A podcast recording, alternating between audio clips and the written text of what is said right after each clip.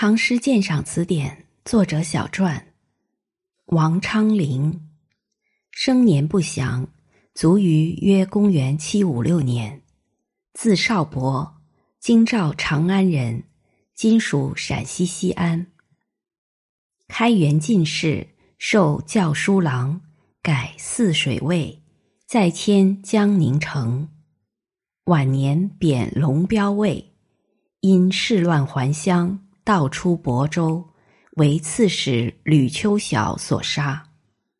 其诗擅长七绝，边塞诗气势雄浑，格调高昂，也有愤慨时政及刻画宫苑之作。原有集，已散佚。名人集有《王昌龄集》。